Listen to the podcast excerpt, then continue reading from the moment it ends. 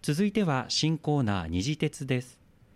哲学者教育者でもある大竹圭先生と一緒に楽しく哲学について学んでいきます。最初のテーマは知識についてです。教えて大竹先生。一緒に哲学しよう生、えー、今日4月のテーマなんですけれども、はい。まず一番最初ということで、はい。えー最初は知識とはということでおはい。話をさせていただくんですけれども、まずこの知識はい。これはちょっとざっくりとなんですけれども、哲学においてどういった意味を持つんでしょうか？あのーそもそも人間人類っていうものの定義はい。がホモ・サピエンスですよね。はい。そこから始めて考えるとやっぱり知識っていうのはまあある意味人間だけに許された他の動物と人間を分かつものええ。という意味合いを持たされていると。はい。いうふうなところからまずまあ知識っていうものを考えてみると面白いのかなと思います。アダムとイブがはい。最初に知恵の実を、まあ、リンゴを食べて、そこからあの知識を持ったっていうはい。ところから始まるわけですね。はい、そうですね。いずれにしても人間にとって一つのそのこう価値重要な生きる意味でもありますし仕事をする上でも大切なもの、えーそこら辺が、まあ、知識っていうところに集約されているとも考えられますね。なるほど生きる意味というふうに出てきましたけれども、はい。つまり言い換えると生きる、まあ、知恵と言いますかはい。生きる術と言いますか。そうですね。この辺りもですね面白いんですけれども、まあ、生きるっていうふうなところで例えばいろんなこう伝記を読むじゃないですか。はい。いろんなそのこう先人偉人たちの伝記を読んだ時に、はい。それが一つの知識としてまあ蓄えられてきますよね。はい野口英世の人生ヘレン・ケラーの人生キュリー夫人の人生はいなどなど、えーいろんなそのこう生き方があってですねその都度その都度まああの知識となるようなものがたくさん出てくると思うんです。はいそういうものをまずは知るっていうふうなところが一つの人間にまず許されたまあそのとても楽しい活動はいになってくるんでしょうね知るっていうところ。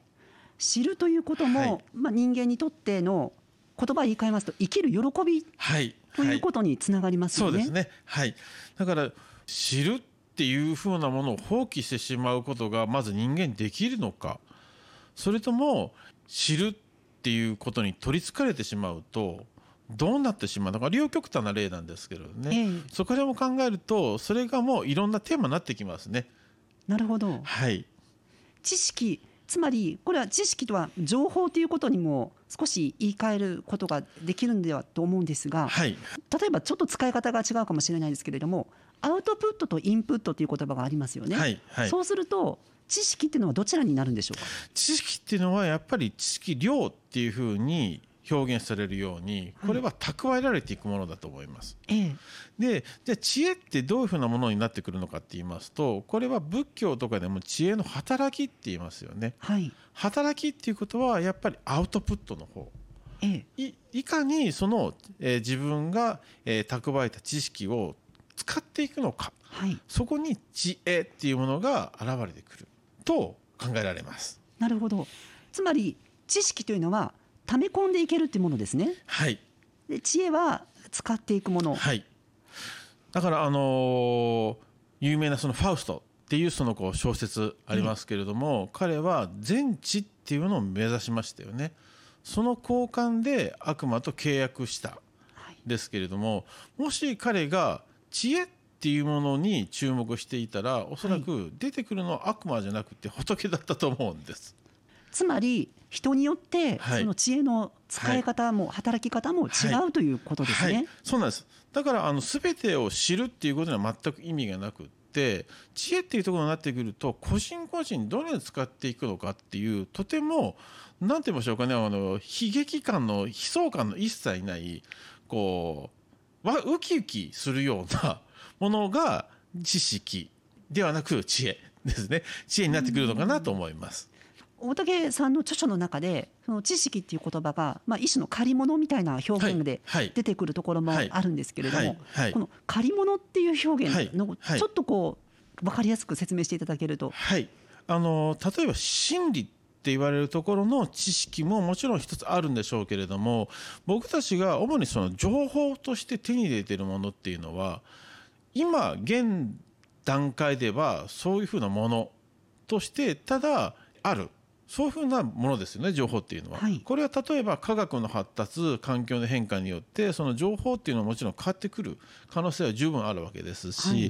はい。例えばそのこう仕事の仕方、えーキャリアっていうものの意味合いとかっていうものもやっぱり時代によって変わってくるでしょうし、例えばじゃあどういうふうな人たちが成功っていうふうなそうですね。成功者のこうストーリーっていうものをまあ読まされた時にじゃあ参考にしましょうっていう情報がいくつか出てくると思うんですけれども、はい。じゃあその成功者のストーリー自体は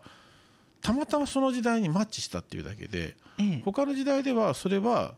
そういうふうな意味合いにならなかったっていう可能性は大いにあるということなので、は知識っていうのはやっぱり変わってくるというふうに考えると、まあ、そこにあまりとらわれない方がいいですよねっていうふうなことだと思います。時代や社会、はい。またその国によっても多分違うと思うんですよね。はい。はい。だから、あのーそれぞれ人間には適切なそのこうキャパシティってあるっていうふうなことをまず考えていくと、知識もやっぱり量として一つのこう使われている限りはまあほどほどでいいのかなと。いうふうに思ってしまうのがすごくこう 何でしょうかね脱力できるというかリラックスしええて知識っていうものに付き合っていく奥義だと思うんですよ。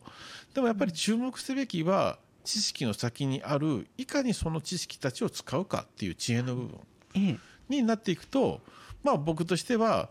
こう楽しくそういうものを使えるような、えー心構え姿勢であってほしいなと思うわけですね。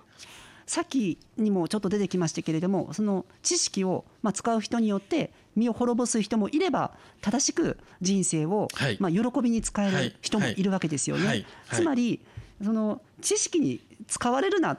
ていう、そういうことです。そういうことです。だから情報を多く獲得したもしくは、えー最先端の情報を誰よりも早く入手したっていう時代が一つの成功モデルであったのは確かにあったと思います。はい。ただ今はもはやそういう情報あ戦略とかではなくってええ。どちらかというとそれをいかに使うかっていう方向に注目すべきでしょうし、はい。えーそちらの方に注目した方が何よりもまずこうみんながこうピースフルで、えー笑顔に暮らせるような社会になっていくんだろうなというふうに僕は思います。知識と知恵もやはりこう正しくまあ使うとその時代を読む力も養っていけると言いますか。はい。よ時代を先読みすると言いますか。なんかそういったことも今感じたんですけれども。そうですね、あの先読みできるかできないかってなってくるとそれは僕はわ今の段階ではもうわからない僕自身がまだそういうふうな段階になってないのだけかもしれないんですけれども、はい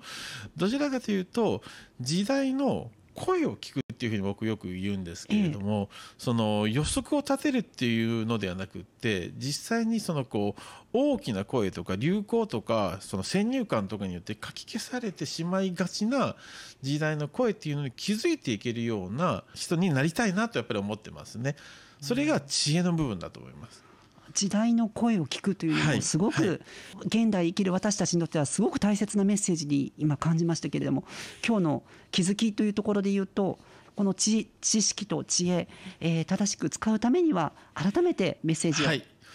情報知識はもうほどほどとりあえず腹八番分にしておきましょうと美味しくいただける段階までにとどめておいてそこから先はいかにその知識っていうものを使っていくのかっていうふうなところにまあ姿勢を変えていくとより一層人生が豊かになっていくと思いますしいろんな出会いもあると思うのでまああのほどほどにっていうのが今回の、まあ、僕の伝えたいメッセージになってきますかね。ありがとうございます。ありがとうございます。大変楽しい学びとなりました。ぜひまた次回お楽しみください。大竹先生、ありがとうございました。お粗末様でした。教育者哲学者である大竹圭さんの新刊。哲学者に学ぶ問題解決のための視点のカタログ。ボーパートナーズより好評発売中